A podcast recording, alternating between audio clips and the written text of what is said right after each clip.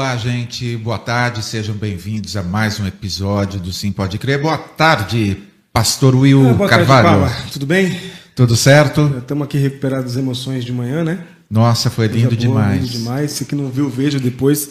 Vai lá para todo mundo. Estamos aqui para bater um papo agora com o pastorzão aí sobre a igreja que a gente tem muito respeito, né? Sim. História do protestantismo.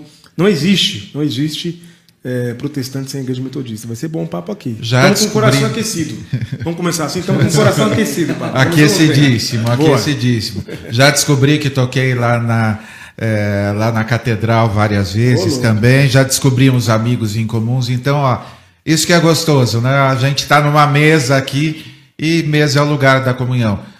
Bispo, seja bem-vindo ao nosso podcast. Prazer grande. Obrigado por ter aceito o nosso convite. Para- Obrigado pelo convite, pelo carinho, pelo acolhimento, pastor, muito obrigado mesmo. Privilégio estar com vocês, privilégio poder viver esse momento aqui, dividir essa um pouco da nossa experiência aí com vocês, receber um pouco de vocês também nessa caminhada gostosa. Olha só, como que é essa história de bispo na metodista? Então já vamos, saber essa. já vamos começar por aí, olha. O senhor foi consagrado bispo dia 22 de outubro do ano passado. Como que funciona o sistema episcopal na, na metodista? Deixa eu fazer uma pergunta primeiro. Não sei se o, se o entrevistado pode perguntar. Pode. Mas eu posso falar Estamos um entre amigos aqui. não, Claro, igreja. pode, deve. É porque, na verdade, eu acho que essa é uma, é uma questão muito interessante. Né? A, a igreja metodista ela é de governo episcopal no Brasil e nos Estados Unidos, mas na Inglaterra não. Né? João Wesley, ele era um pastor anglicano e, e- e ele trabalhou arduamente por um avivamento na igreja anglicana, tanto que ele morre pastor anglicano. Né? O movimento metodista nasce com ele, mas o, o, o sonho dele não era criar uma nova igreja, ao contrário, seria um avivamento na igreja anglicana. E ele tinha sérias dificuldades com o episcopado na igreja anglicana do século XVIII, a pompa, aquilo que envolvia. é, tanto que na igreja metodista na Inglaterra nós temos presbítero presidente e Olha não só. bispo. Né? Mas aí, na ida para os Estados Unidos, não funcionou. Então João Wesley vai e ordena bispos e a igreja dos Estados Unidos que evangeliza a América Latina, a América do Sul. Então nós somos fruto, na verdade, da evangelização norte-americana e nós, Brasil, somos fruto do sul dos Estados Unidos, ala mais conservadora. Então a gente usa terno e gravata, né? a gente usa camisa clerical, porque o sul dos Estados Unidos é que acabou nos evangelizando. Né? Há uma citação muito interessante dos missionários que estavam no catete e eles diziam assim: estávamos celebrando um culto mais de 40 graus e não tiramos o terno de linho.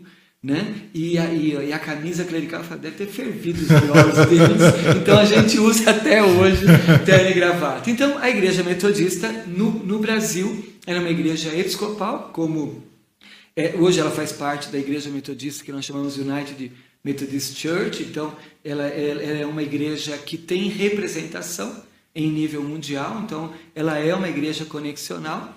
E na igreja metodista, para ser bispo, você tem que ter no mínimo o bacharel em teologia, ser presbítero.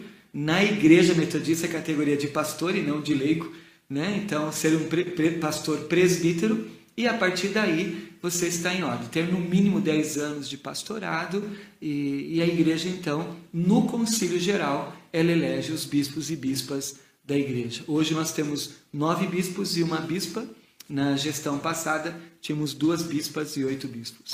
Uma bispa, ó, É, interessante. Interessante. É, temos pastores. A igreja metodista é uma das, das igrejas. Temos pastoras? na igreja Pastoras, a igreja metodista foi a primeira Isso ia falar igreja a ordenar pastora. Em 1977 foi ordenada Zeni de Lima Soares, a primeira presbítera da igreja metodista.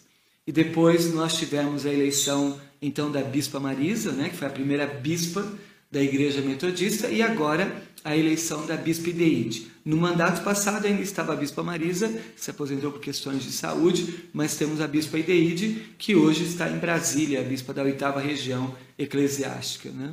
Então, é, o- é o bispo cuida de uma região Isso. de vários pastores. No seu caso, quanto, quantas igrejas É, estão hoje nessa? eu tenho, ah, em torno de 130 igrejas. 130. Isso. Então, mais ou menos 130 pastores. Aí depois tem os missionários designados, que são os formados em teologia, mas que não são presbíteros ainda.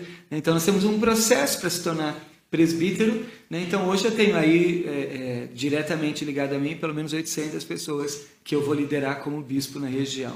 Como sua ordenação é recente, já vamos aparecer aqui. Aí só, e aí nós temos 22 mil membros nessa 22 mil membros.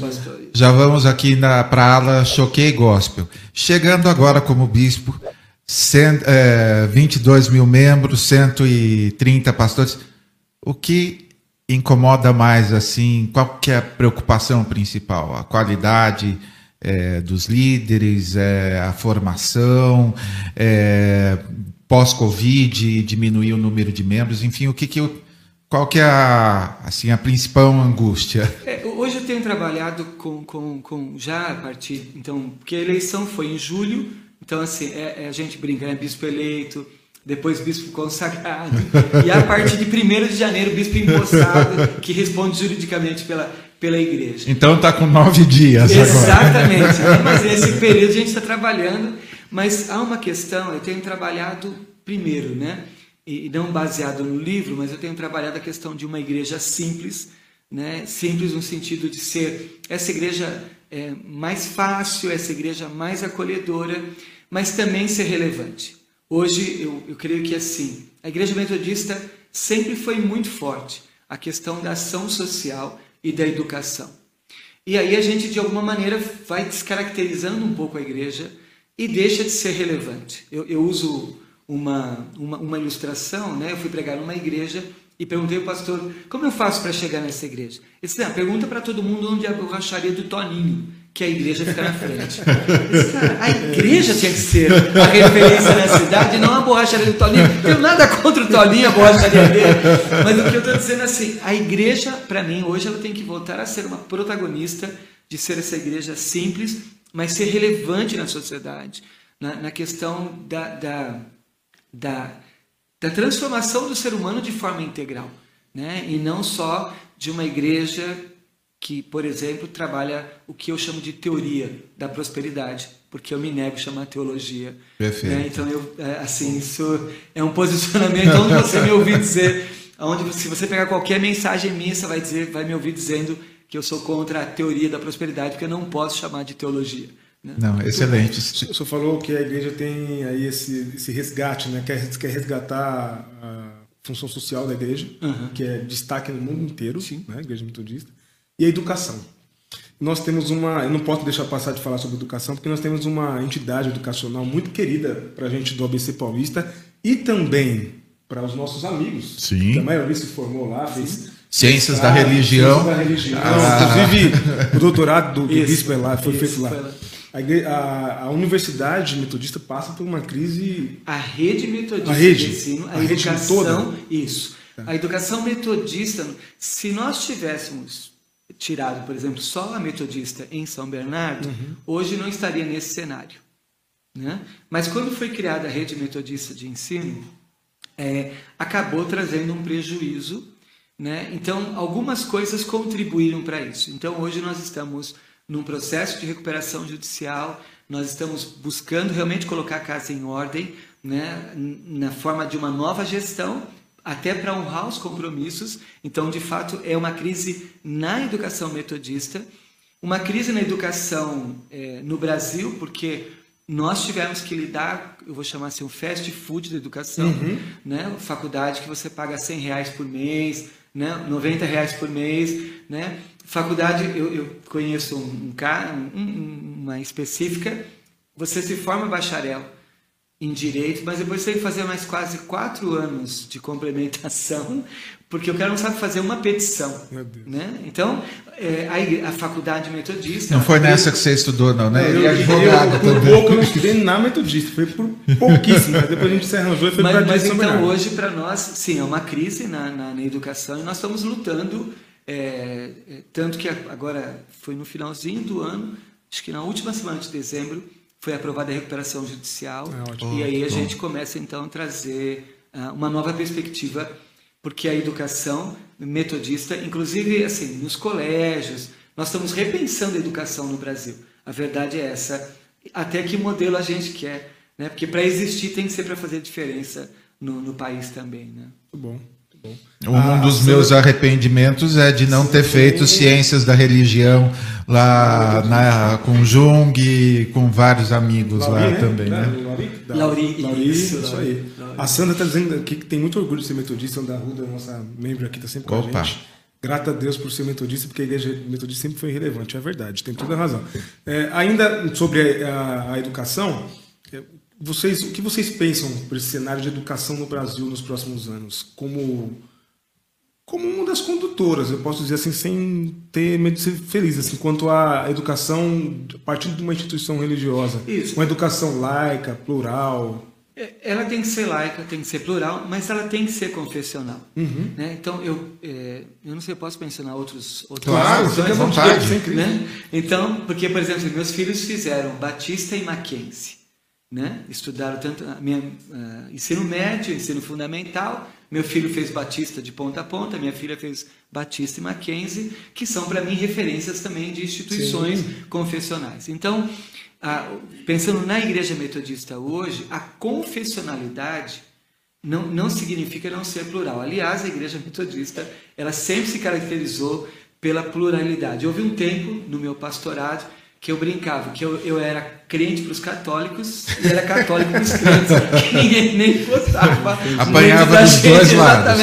Porque dizia assim, ah, vocês estão sempre em cima do... Não é em cima do muro, nós somos uma igreja plural, né? hoje mesmo nós estamos debatendo um tema como colégio episcopal para decidir como nós vamos nos posicionar, porque nós somos uma igreja que é... Então, essa questão da educação hoje é ser uma educação confessional mas que não perca a sua qualidade, que seja relevante, que forme um profissional, que esse profissional venha fazer diferença na sociedade. Então, para nós, o princípio da educação é esse. Né? Muito bom, muito bom. É, eu me, se eu contava aqui, eu me lembro da, de um congresso que vocês, que a igreja, que a Universidade Metodista fez sobre religião e pentecostalismo. Foi a, a única vez que eu tive contato com o professor Milton Schwentz. Foi um, um contato incrível, Milton um ser humano, um, um gigante, um gênio, um gênio. Isso porque teve é, problemas, né? Eu tive o privilégio de ser aluno dele. Ser aluno dele, então. né? Aluno no mestrado, aluno, aluno no bacharel. E eu dizia assim, o Milton antes faz qualquer pessoa se apaixonar pelo Antigo Testamento. É isso aí. Ele exalava saber assim. Você ficava do lado dele, você aprendia, né? Era só ficar quietinho é do lado dele. Oh, aliás, ó, falando nisso, as pessoas que eu conheci, eu atuei com a área de comunicação da minha empresa atuou com a Universidade Metodista. Olha, eu conheci o Moltmann quando ele ganhou uma foi uma cátedra, alguma coisa que ele uh, aqui no Brasil quando ele esteve, eu entrevistei lá. E o Nobel, o Alfredo Esquivel da Argentina, também veio para Metodista e na época ele chegou a fazer até um desenho para os leitores do Pavablog ainda. Eu entrevistei no, ó, graças à esse, Universidade esse, Metodista. Trazendo sempre, imagina, o Moltmann, cara. Não, lindo demais. Só a gente, eu lembro que realmente sempre foi essa referência, porque é, a gente no meio, no meio pentecostal, e agora falando como pentecostal, uhum. a partir do, do, do, de uma fala pentecostal, é, a gente é muito fechado em nós, nós somos muito fechados em nós mesmos. Ali, Assembleia de Deus, o máximo, e as igrejas mais pequenas pentecostais, ali com, com outros nomes, o máximo que chega é uma conversa com a Assembleia de Deus. Agora, a, a igreja metodista tem uma força muito grande no ABC São Bernardo do Campo, nem se fala, né, por conta da universidade também e vice-versa. Sempre teve esse negócio, né? uma igreja com, com ecumênica, sempre aberta ao diálogo, e a gente pentecostal não tem essa, católico é aquilo que a gente já sabe, que a gente já uhum. coloca aquela pecha, né? Mas é, sempre proporcionou para a gente essa experiência de ter contatos. Eu lembro até de um, de um nesse congresso que eu antes que, que houve uma fala de um professor dizendo que na uni, é, é para entre como que era? Entre os protestantes é, entre todos os protestantes protestantes alguma, alguma coisa assim. Entre todos os protestantes protestantes. Entre todos os cristãos cristãos. Porque sempre entendeu como inimigo tendo um inimigo em comum que é o mundo no sentido Sim. da sua perversidade, sistema perverso, etc. O Ayrton está dizendo aqui que uma coisa interessante que a igreja metodista sempre foi uma igreja olha, sempre foi vista como relevante. E ele sente, e agora vamos falar dele, que hoje vejo essa imagem de relevante historicamente falando arranhada. O senhor tem essa impressão de que existe algum arranhamento na imagem da igreja ou alguma coisa nesse sentido para a sociedade brasileira, para a América Latina, etc? Eu, eu acho que nós temos. É, tem um episódio para nós. Ah, isso é presbiteriano, né? É presbiteriano, é. Não, tem um episódio para nós, é, e aí historicamente está marcado, que é o Concílio Geral de Aracruz, quando, naquele Concílio Geral, a igreja decide sair dos órgãos ecumênicos. Então, isso. É, e aí tem que ser é, trabalhada essa questão, porque aí às vezes ela trabalha por exemplo, assim, eu encontrei um pastor da Anglicana ali tomando café, hoje estou em Santo Amaro, e ele falou, pô, que pena que a igreja metodista não é mais ecumênica. Não, ela não é, ela continua ecumênica. Ela saiu dos órgãos do ecumenismo. Até porque na época, especialmente com a questão do CONIC, a gente era no máximo a azeitona da empada. Né? Então, assim, pouca voz, pouco voto, né? e aí, aí saíram as campanhas, mas depois, assim, os metodistas estão. Então, houve uma grande discussão e nesse momento, então, a igreja sai dos órgãos ecumênicos, mas ela continua ecumênica. Né? Ela continua no seu trabalho, ela continua no respeito. Então, assim, a, a, a crise das instituições metodistas arranha a imagem? Claro que arranha. Né? Você ter um funcionário que não recebe salário. Isso é uma vergonha, porque isso é bíblico. Né? Então, é pecado para nós. Agora, o que nós estamos dizendo com isso? Nós queremos acertar, tanto que nós não fizemos nem, nem acordo de deságio. Né? Nós assumimos o valor e assim, nós vamos honrar todo, toda a má gestão que aconteceu até aqui. Então, é, assim, a imagem da igreja, eu não chamo arranhada. Né? Agora, acho que ela perdeu um pouco, e aí, porque da minha fala de se tornar relevante, porque ela vai um pouco para essa igreja do culto a igreja da autossatisfação. Né? Então, assim, eu sou uma pessoa, quem me conhece, quem é pastoreado por mim, uma pessoa chegou e disse assim: ai, pastor, não gostei do culto hoje. Eu falei, cara, o problema é seu, faz terapia, cura interior. Quem tem que gostar do culto é Deus, não é você. O culto não foi feito para a sua satisfação. O culto foi feito para a glória de Deus. No final do culto, o meu sonho é ouvir a voz deles assim: esse é meu filho amado, parabéns, Marcos. Né? Então, hoje, a igreja, essa igreja voltada para o culto, para mim, ela é um desafio. Então, o resgate da educação cristã, da escola dominical, o resgate dessa igreja que cuida do ser como um todo. Né? É, então, por exemplo, assim, você não pode ter uma igreja que tenha uma pessoa que faça ação social. Né? Chega na minha igreja, ah, fala com o seu João, porque o seu João vai dar cesta básica, o seu João vai dar roupa, o seu João organiza o bazar. Não, você tem que ter uma igreja voltada ao ser. Então, eu acho que esse resgate, eu não vejo a imagem da igreja metodista, tirando esse aspecto da rede de educação, porque são duas coisas distintas, uhum. né? embora a justiça hoje interprete que é uma coisa só. Né? Então, são duas coisas. A, a rede, sim, para nós é um prejuízo, é um mau testemunho e nós estamos procurando corrigir isso. Tá Não sei se eu respondi. A... Não, respondeu. O senhor falou, o senhor está é, falando sobre. Eu gostei dessa fala, teoria da prosperidade, né? teologia. Vou adotar, teoria. se me permite que eu vou adotar. Por favor, você fazer Porque teologia é o estudo de Deus. Eu, eu, eu, por exemplo, assim, eu não consigo aceitar um testemunho do Barnabé ao avesso. Eu tinha uma casa, agora tem duas. Eu tenho um carro, agora tem dois. Entendeu? Eu tenho uma casa no campo, então assim, eu era pobre, agora sou rico. Para mim, assim, é uma teoria que é contrária ao evangelho. Né? Que, que, que Barnabé entra para a história porque compartilha uhum. o que uhum. tem. Eu não tenho nenhum problema em ter coisa boa, eu não tenho nenhum problema em morar bem ou ter um carro bom. Mas isso é passageiro. Né? Essa não pode ser a minha teologia. Né? Da, houve um período na história que era a teologia dos filhos do rei. Cara, fui num, num, num, almoço de pastores e cada um contando vantagem. No final, falei, cara, se eu for filho, eu sou bastardo. No máximo um sobrinho. Porque para ajudar eu tinha na época um ninho. Entendeu? Os caras assim, detonando. Eu falei, cara, então assim, se eu for filho, eu sou bastardo, se não sobrinho de Deus. Porque nesse contexto. Então, por isso, eu, assim, eu sou tão radical. Assim, é uma teoria. Tem muito pouco de Deus nessa história. É, nessa, nessa toada, Bispo, a gente tem visto é, que as igrejas históricas é, parece aparentemente assim, se nós formos olhar o, o censo, é, tem caído o número de adeptos, de membros das igrejas históricas, né?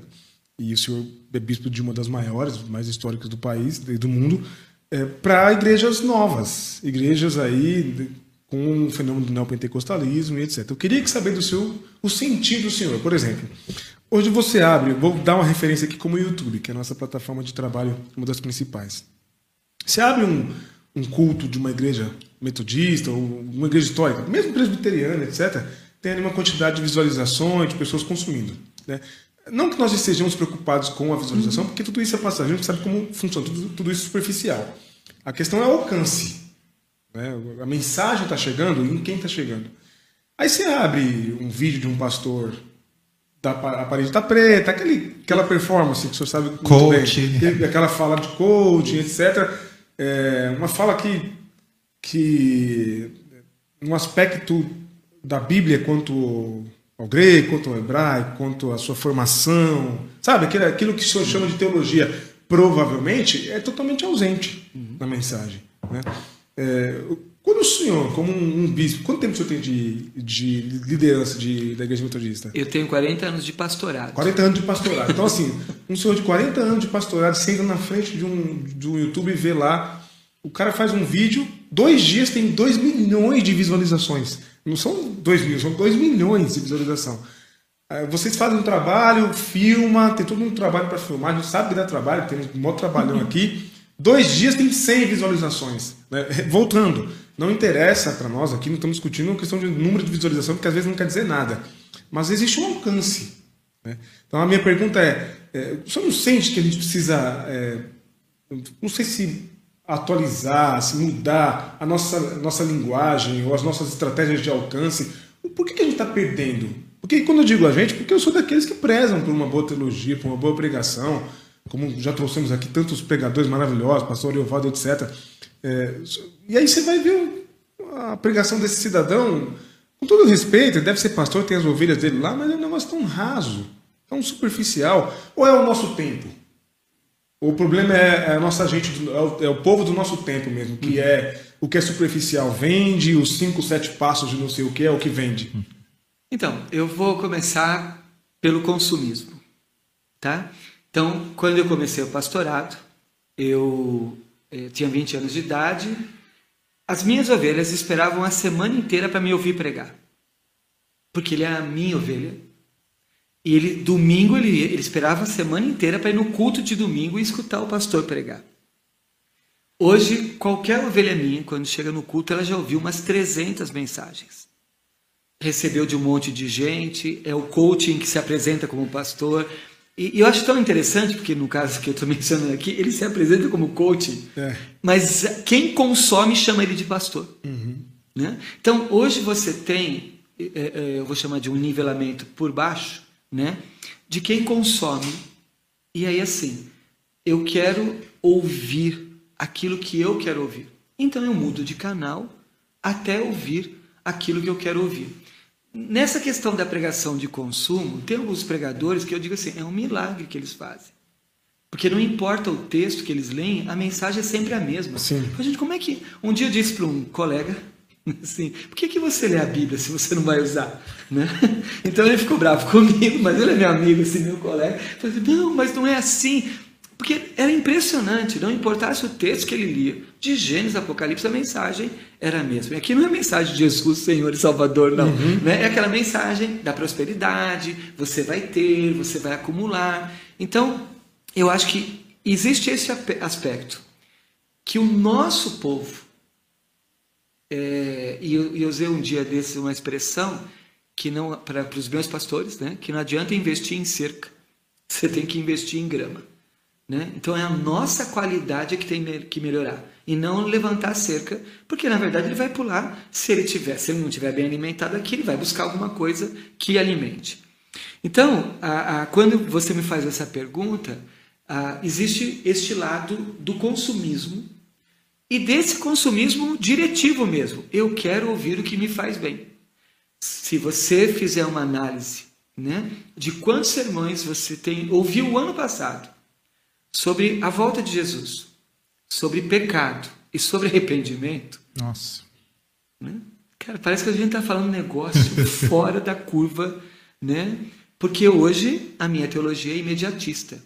Deus vai te honrar, ele vai te, ele vai te fortalecer, ele te chamou para ser cabeça e não cauda. E aí você tem todo, toda essa história. O outro lado, que eu acho que é o nosso exercício, né? Nós temos que melhorar a nossa qualidade. No Conselho Geral agora que eu ajudei a presidir, no, regional que eu ajudei a presidir, nós criamos a Câmara de Comunicação.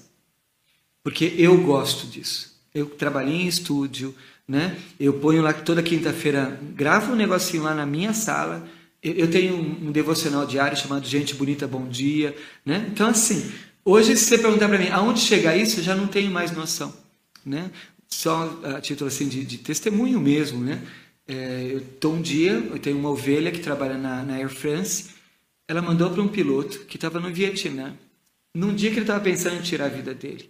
Então você imagina uma mensagem que atravessou o oceano, o fuso horário, e chegou naquele homem, e naquele dia escreveu assim: não desista, não desista da sua vida. Né?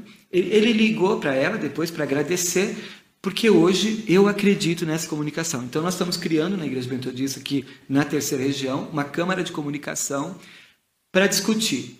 Nós demoramos muito, muito, por exemplo, a ir para o culto online, para buscar excelência no culto online. Né? É, quando eu cheguei na igreja em Santo Amaro, não tinha nada a ver com a pandemia. Eu queria transmitir já o culto, porque eu sempre tive pessoas fora da igreja que assistiam o culto. Então eu brinco assim: um domingo tinha um menino, mas não tinha câmera. No outro domingo eu tinha câmera, mas não tinha menino. Aí no outro domingo eu tinha os dois, mas não tinha internet. Com a pandemia, essa meninada abraçou. Né? A minha administração investiu numa internet dedicada. Então, nós conseguimos colocar um culto. Para você ter uma ideia, em dois anos de pandemia, eu subi dois cultos gravados: Natal e Ano Novo. O resto foi tudo com equipe trabalhando. É, só que a igreja metodista, ela não prestou um serviço. Então, assim, como é que eu aprendi fazendo? Aprendi porque tinha experiência, aprendi porque gosto de fazer, aprendi porque trabalhei em rádio e TV, aprendi porque trabalho com um programa de rádio, e aí você vai multiplicando com as pessoas. Nós demoramos muito para dar um passo à frente. É, tem uma frase, agora eu não vou citar a fonte porque eu não sei se ela é tão fidedigna uhum. assim, que diz sobre o criador do cinema, que ele falou assim, que os cristãos demoraram tanto tempo para entender que o cinema era de Deus que o diabo tomou conta. e nós ficamos, às vezes, eh, eu estava até comentando um pouco antes, né? alguns pastores hoje estão dizendo assim: eu vou tirar meu culto do ar para obrigar as pessoas a vir na igreja. Não vai vir na igreja. Quem está em casa, feliz da vida, de pantufa, assistindo o culto, não vai. Não adianta. Ele só vai mudar de canal. Então, eu acho que esse é o outro lado. Nós temos que melhorar a nossa comunicação. Nós temos que nos aproximar das pessoas nós temos que ter uma linguagem que seja mais simples. Né? Simples não é superficial. Uhum. Né? Eu não consigo imaginar Jesus superficial, mas sempre simples. E quando ele prega, os discípulos não, não entendem nas parábolas, ele para para explicar. Né? É, então, assim, não é falando difícil ou falando metade do sermão com termos técnicos em inglês de coaching que você vai impressionar. Aliás, na, é, é, fala isso, né? É, Lutero fala isso, na verdade, né? sobre a pregação. Ele disse: não prepare o sermão para meia dúzia de intelectuais elogiarem o que você disse. Então a gente tem que melhorar a nossa comunicação, mas a gente tem que ser mais ágeis na comunicação. Nós demoramos muito para tomar decisão.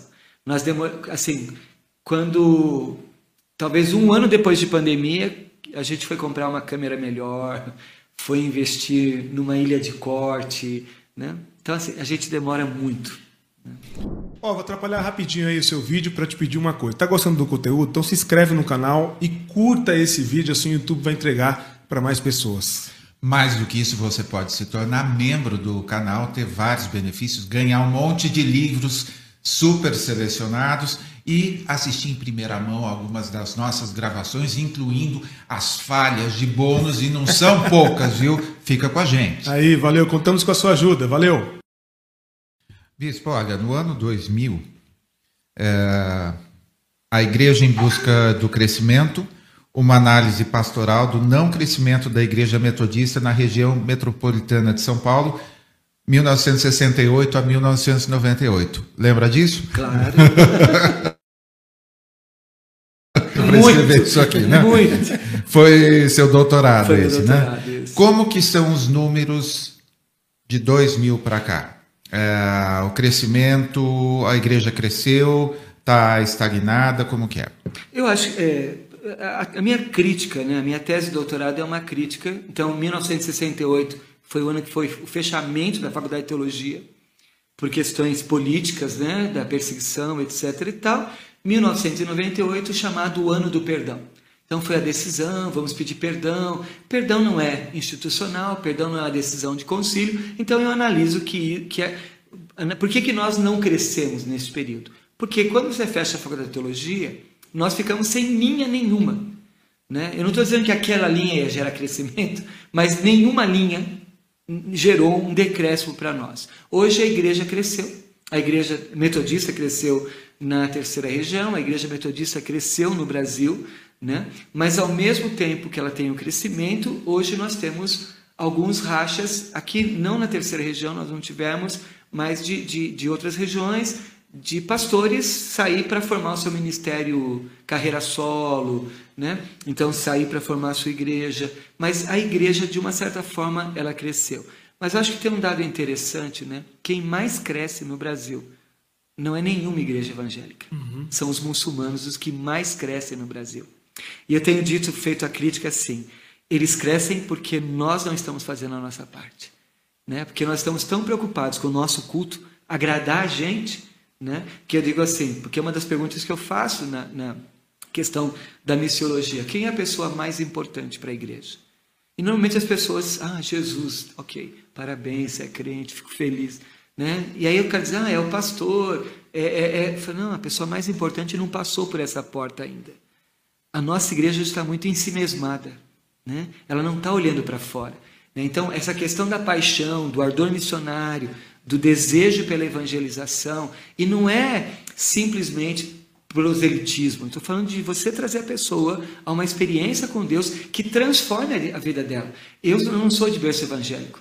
Né? Eu sou fruto da evangelização. A minha casa é fruto da evangelização. Então, eu acredito nisso. Né? Então, eu entendo que hoje a igreja cresceu, sim, né? mas não cresceu como ela deveria ter crescido.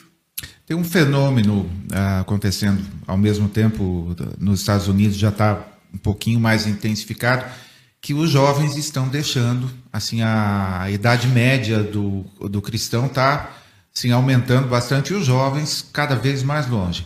Há pouco o senhor estava falando da demora em transmitir o culto online.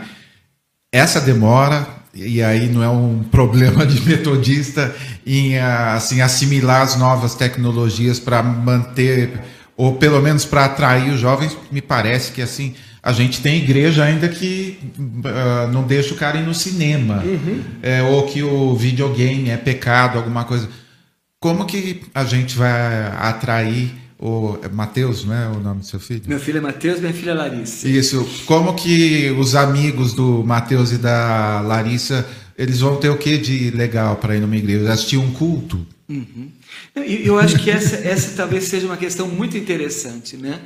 Porque também o nosso jovem hoje, ele, tá, ele consome a religião. Então, ele faz o turnover, né? porque quando você fala hoje sobre crescimento de igreja, você tem duas, duas análises para fazer: o crescimento do movimento evangélico e o crescimento da igreja, por exemplo, metodista. Porque quando você fala de crescimento evangélico, né? Hoje tem pessoas que têm mais certificado de batismo do que eu tenho na minha formação teológica inteira. Porque o cara, cada igreja que ele vai, ele é batizado, rebatizado e tal. E ele vai fazendo esse turnover buscando uma igreja que atenda. Então, eu tenho um culto lá para a mocidade, chamado culto Pixel. Né? Então, esse é um culto voltado para Pixel. Pixel. Né? Olha, já já está moderno. Isso, né? Pixel já tá é, legal. Porque, porque essa ideia de que cada um pontinho vai se unindo, vai formando uma imagem Muito tal, bom. que é a imagem de Cristo. Então, nós temos o nosso culto pixel, um culto voltado para a mocidade. Então, a gente cria um ambiente, um culto mais intimista, uma coisa. É, e, e a outra questão toda, de novo, é oferecer qualidade. Porque o que acontece também com essa juventude é que ela é mais crítica mais crítica a tudo. Então, é, Claro, quando a gente era criança, se o pai, eu fui educado dessa maneira, né? Se meu pai olhasse, acabou o assunto. Sim. Se alguém dissesse assim, é pecado, você não perguntava, você não fazia. Né? Hoje, se eu falo assim, é pecado, mas o que é pecado? Né? Qual é a dimensão do pecado? e aí você tem que. Então, hoje você tem esse grande desafio. Eu acho que essa igreja mais atrativa, eu acho que é a igreja que dialogue mais com esta juventude. Eu acho que não é abrir mão dos nossos valores, mas entender que essa juventude convive com outros valores melhor do que nós. Eles convivem com outras questões melhor do que nós.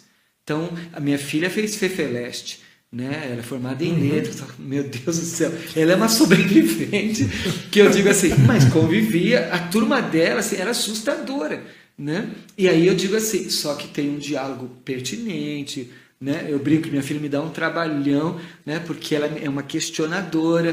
Né? Meu seminarista se assustou com a minha filha.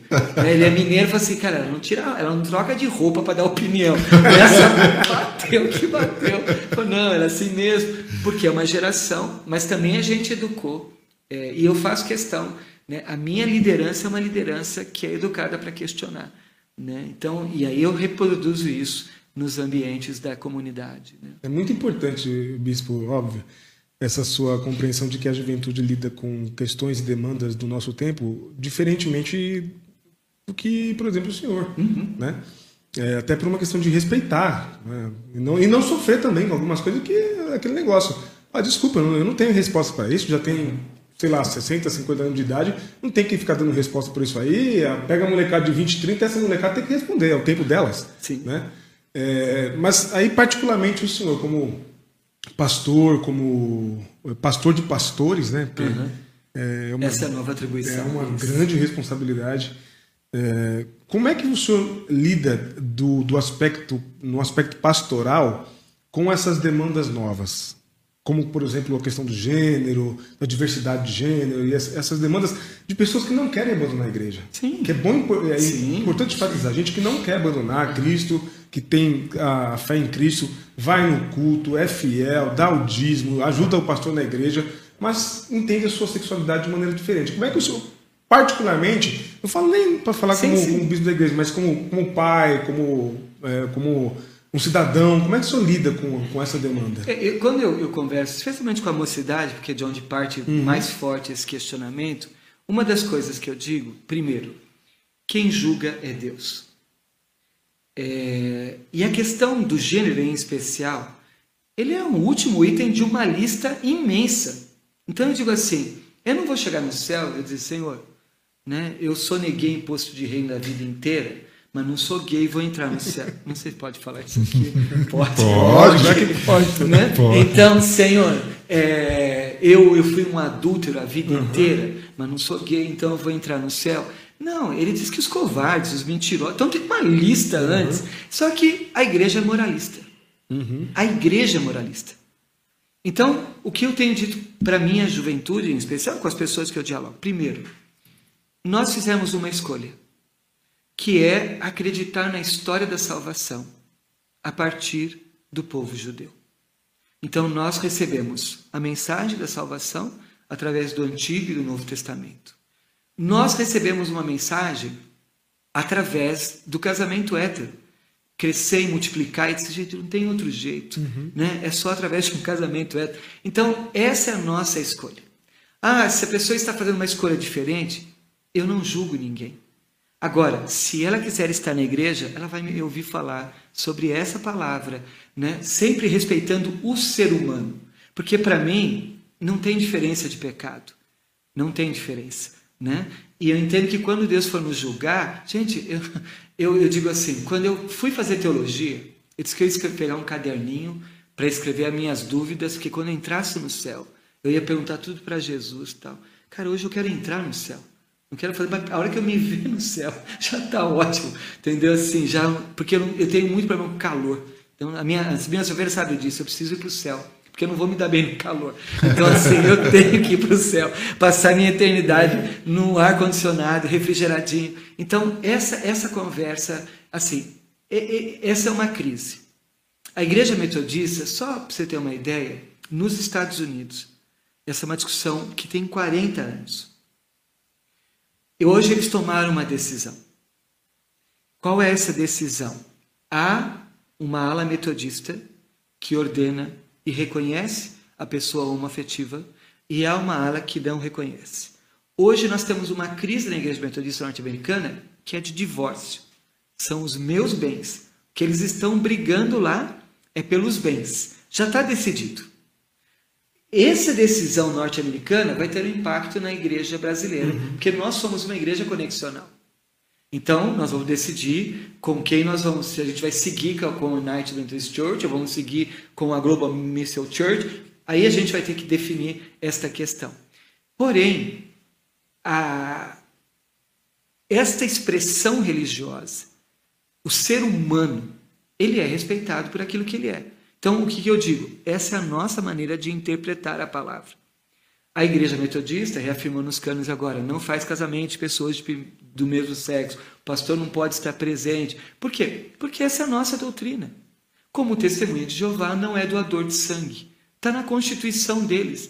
Agora, ninguém é obrigado a ser metodista. Uhum. Ninguém é obrigado. Mas se eu quero ser metodista, eu vou seguir os valores que essa igreja tem. Agora, esse diálogo, ele está presente. Nós, neste Conselho Geral, não discutimos esse tema, mas isso não quer dizer que no próximo ou nos próximos esse tema não venha à tona.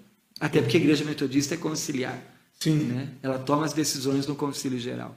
Bispo, nós falamos de jovens, bastante, já falamos um pouco de jovens, mas eu descobri é, que o senhor fez um trabalho muito legal é, no Ministério Específico para a Terceira Idade, acertei? Acertei. Tem bons informantes muito ou não? Muito bons informantes, muito bom. Um grupo que muitas vezes é desprezado nas igrejas. Como bispo, algum plano de atuação para esse segmento, já que eu acabei há pouco falei que a faixa etária média está subindo um pouquinho. Algum plano para essa área a partir da experiência foi na igreja de Pinheiros, é isso? Isso, é o projeto Samuel Rangel, projeto que está atuante até hoje. Ele atende de 120 a 150 idosos por dia. Por hoje, dia. Por dia. Hoje, na parceria pública-privada, colocou-se um, um gabinete médico né? Hoje eu tive pregando lá até recentemente no, no, no, aniversário de uma senhora lá de 80 anos, porque todo aniversário lá é daí para cima, é quarta idade, quinta idade, né? Então é, estive lá com eles. Fica caro médico, comprar as velhinhas, né? Para o aniversário. Não pode nem sobrar velhinha. e aí você tem também, já agora, uma parceria com um trabalho com autistas, eles têm interagido. Então, esse é um projeto que continua acontecendo.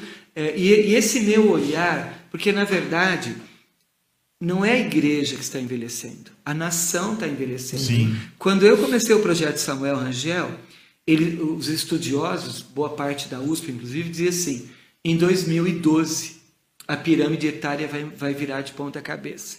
Nós estamos em 2022. Nós já temos mais idosos do que jovens no, no país.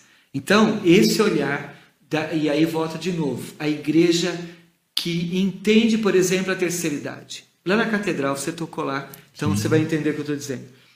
Eu fiz um, pro, um projeto chamado Quinto Andar, que era no prédio do lado, que a molecada ia e eu dizia assim, gente, traga o seu neto, mas nem sobe lá, para não me dar problema para mim. e aí um, uma senhora disse assim, nosso problema, pastor, não é a altura, porque a gente é surdo, é a vibração da bateria, né? Então, quando você pensa nessa pessoa, o culto é um lugar de respeito. Então você tem que pensar num culto que atenda a terceira idade, mas um culto também que atenda a mocidade. Essa é a nossa a, visão que a gente tem que ter. Eu estou assumindo já o escopado, com um olhar inclusive para o pastor e para a pastora aposentada, né? porque é uma situação muito delicada. E como atender esse idoso que, que hoje a nossa igreja tem colocado elevador, ela já tem procurado um horário para atender melhor e talvez um culto voltado, um culto mais litúrgico, um culto, vou dizer, mais breve, né? Porque hoje você tem cultos aí que é duas, três horas, né? Ele não vai ficar, né? O idoso, ele não vai ficar, né? Esse esse esse modelo LP, né? Louvor e palavra, ele não está acostumado. Ele quer uma liturgia, uma ordem de culto. Ele quer viver. Então você tem que achar caminhos que atenda também essa geração na igreja, porque para mim a igreja é um lugar de respeito. E, esse, e essas pessoas escreveram a história da igreja até aqui, né? Sim, total. É um tremendo desafio, hein, pastor? Sim. sim. Ser pastor é um tremendo desafio, é, porque é. ficar lidando né, com todas essas realidades é, é difícil mesmo. Mas eu acho eu... a coisa mais difícil, só me permite, claro. né? É, na verdade, o conservador. Uhum. E aí independe da faixa etária, tá? Você tem gente nova que é. Porque um bispo nosso, certa ocasião, definiu conservador que é conservador, já sai em segunda para não trocar a marcha. Que na época não tinha nem carro automático, né? Ou seja, o tradicional para mim é mais tranquilo de lidar, Sim. porque ele é mais maleável. O conservador não. Porque daí ele não quer que mude, porque sempre foi assim. Né? É, é, e, e, o sempre foi assim não permite qualquer mudança. Esse para nós é o nosso maior desafio. Não é o tradicional, não é nem o idoso, porque aliás eu tenho idosos melhor que jovens, que assimilam as mudanças melhor do que jovens. Agora na minha saída Santo Amaro, né, uma das senhoras assim me indicou assim, não, bispo, traz o pastor Caio. O pastor Caio foi seminarista na igreja, assim, ultra pentecostal, né? Ela falou assim, eu, eu nem ligo, mas os meus netos gostam, né? Então assim, é muito interessante. E às vezes o jovem, cara, o cara é assim, não pode mudar nada, né? Mas aí o senhor falou de algo que eu acho bastante interessante com relação ao pentecostalismo. Eu queria saber a impressão do senhor. nós temos uma divisão, né, a saída de um grupo de pessoas da igreja metodista. Eu não sei exatamente se esse fenômeno é apenas é, aqui na América, mas não tem notícias de que é no mundo inteiro, mas que é a criação da igreja metodista renovada. Né? É, qual é a relação de vocês, a relação do senhor, por exemplo, com com esse grupo. Eu, se eu não estou enganado, houve um cisma ali, uma. Na verdade, a Metodista Renovada, né, o pastor Joel, meu, nós temos teologia juntos. Sim. Né, o Joel Cardoso Júnior. Né? E, na verdade, só para, então, a título de informação, tem metodistas renovadas que não estão ligados à Metodista Renovada, que eu descobri esses dias, outras que, que simplesmente assim, saíram e criaram. Se você pegar a, a história da Vila Mariana, que é que dá origem à Metodista Renovada, é uma história pontual, é uma história de nomeação pastoral, é uma, é uma, uma questão muito interessante. Né? Então, assim, não, não, não é porque a igreja estava se pentecostalizando. Uhum. Na verdade, hoje, eu vou dizer uma coisa para você. A igreja, a igreja metodista passou por algumas divisões no Brasil. Né? Nasceu da igreja metodista aqui na Zona Norte, o avivamento bíblico nasceu no Rio de Janeiro a, a um, uma divisão do Rio de Janeiro, a metodista wesleyana uhum. nasce no Rio de Janeiro. Nasceu no Rio de Janeiro porque era para falar em línguas. A, a, a, igreja do avivamento bíblico era para dar liberdade aos dons. Você vai numa, numa periferia da terceira região, rapaz, os caras são mais pentecostais que qualquer Eles já são conservadores perto desse. Então, a busca da, da igreja renovada, qualquer igreja, eu não estou falando da metodista renovada, tá? Desses outros grupos, eu poderia citar aqui vários que estão saindo em outras partes, é uma questão de interesse político. Por exemplo, a igreja metodista tem duas características. Ela é de governo episcopal e ela é itinerante. E alguns pastores, ele quer ser itinerante até quando convém para ele. Quando ele cria uma situação favorável para ele, diz, não, não quero sair dessa igreja. Bom, aí o bispo vai e nomeia para uma outra igreja, ele vai e abre uma outra. Então, não é uma questão de, de doutrina. Hoje você não tem mais uma divisão por causa de doutrina. Você não tem hoje uma divisão porque é mais ou menos pentecostal. Você tem uma divisão por causa de poder. Porque eu quero, é, eu não quero me submeter à itinerância. Né? Eu estava na catedral, né? eu brinco quando o bispo Pérez me chamou para dar o um aviso prévio. Dez anos na catedral, a igreja não queria que eu saísse, eu não queria sair. Ele disse assim: você vai sair, tá bom. Por quê? Porque quando eu fiz um voto, uhum. eu, essa era a regra do jogo. Né? Só, então, assim, propostas de abrir ministério autônomo, eu tive um monte. Né? Possibilidades de ir para outras denominações, eu tive um monte. Mas eu fiz um voto. Né? A gente é esquisito, mas é crente, entendeu? Rapaz, amo essa igreja. Né? Eu devo tudo que eu sou, em primeiro lugar, a Jesus, depois a essa igreja. Né? Então, eu acho que o fenômeno dos movimentos de avivamento não é o, fator de divisor. Né? E vou dizer uma coisa para você: o inverso também acontece. Eu tenho recebido pessoas da minha comunidade, Igreja Batista, Assembleia de Deus, porque é perto, porque tem criança, porque tem uma boa palavra Entendeu? Assim, eles vão. Não, você prega a Bíblia. E, então, hoje, assim, a, a, dizer assim, a doutrina, discussão sobre batismo, a igreja metodista tem as três formas de batismo. Né? Então, você não tem. Para justificar. Ah, agora eu quer falar em línguas? Pode falar. Quer ter revelação? Pode ter. Você não tem esse problema. Então, assim, nós temos pessoas que aí, assim, o interesse acaba pautando.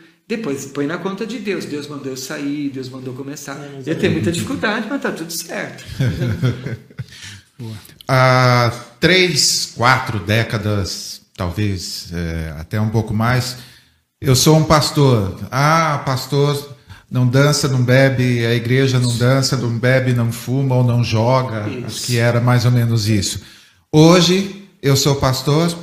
É, como que é a questão do dinheiro, do dízimo, não, da é, oferta? É, é mais ou menos é a, isso? É a primeira pergunta que eu faço. Tem duas coisas hoje, né? Primeiro, quando eu digo sou pastor, o cara acha que eu estou rico. Falo, não, mas sou pastor metodista. Aí eu tenho que gastar um tempo explicando para ele que eu sou assalariado. Né? Então, se eu não tenho participação nos lucros, na verdade, o pastor metodista não tem o pastor, a pastora, né? Ele não tem acesso nem ao dinheiro da igreja. Nós temos um ministério leigo que cuida da administração, que cuida não do dinheiro. Não assina o cheque para as coisas. Nada, né? nada. Eu, na verdade, eu presido o concílio que decide aonde vai gastar. Mas eu não tenho acesso ao dinheiro, então eu não vou fazer isso, vou gastar ali, ou vou usar o dinheiro. Não, não tem essa possibilidade. Então eu tenho que explicar isso. Mas hoje a pergunta não é mais o que é pecado, mas ser obrigado a dar dízimo na minha igreja. Né? Se eu for na sua igreja, eu tenho que dar o dízimo? Essa é a pergunta. Né? E hoje a gente vive um tempo, eu falei que eu sou de um tempo que dizimar era acabar com todo mundo. Hoje virou verbo de contribuição. Né? Vamos agora dizimar. Olha, nesses dias no Brasil não está muito legal falar é, de isso, vamos dizimar isso. assim. É. Pastor falando vamos dizimar, já vai para o nosso index aí para nossa lista de pastores. Mas é tão interessante, você falou dos, dos fenômenos pentecostais, uhum. neopentecostais, você tem o pentecostalismo autônomo, né? quando você faz o estudo sociológico da, desses fenômenos, a pessoa chega na minha igreja e diz assim, como eu faço para dizimar aqui? Então você já sabe que é alguém dessa formação, porque ele tem que dar o dízimo. Porque daí o problema é de Deus, ele faz a parte dele. Uhum. Então, é, são essas questões hoje você tem mais escândalos por causa de dinheiro do que por questões moral. Né? E existe uma crise de vocacionados para o ministério? Ou o número é estável?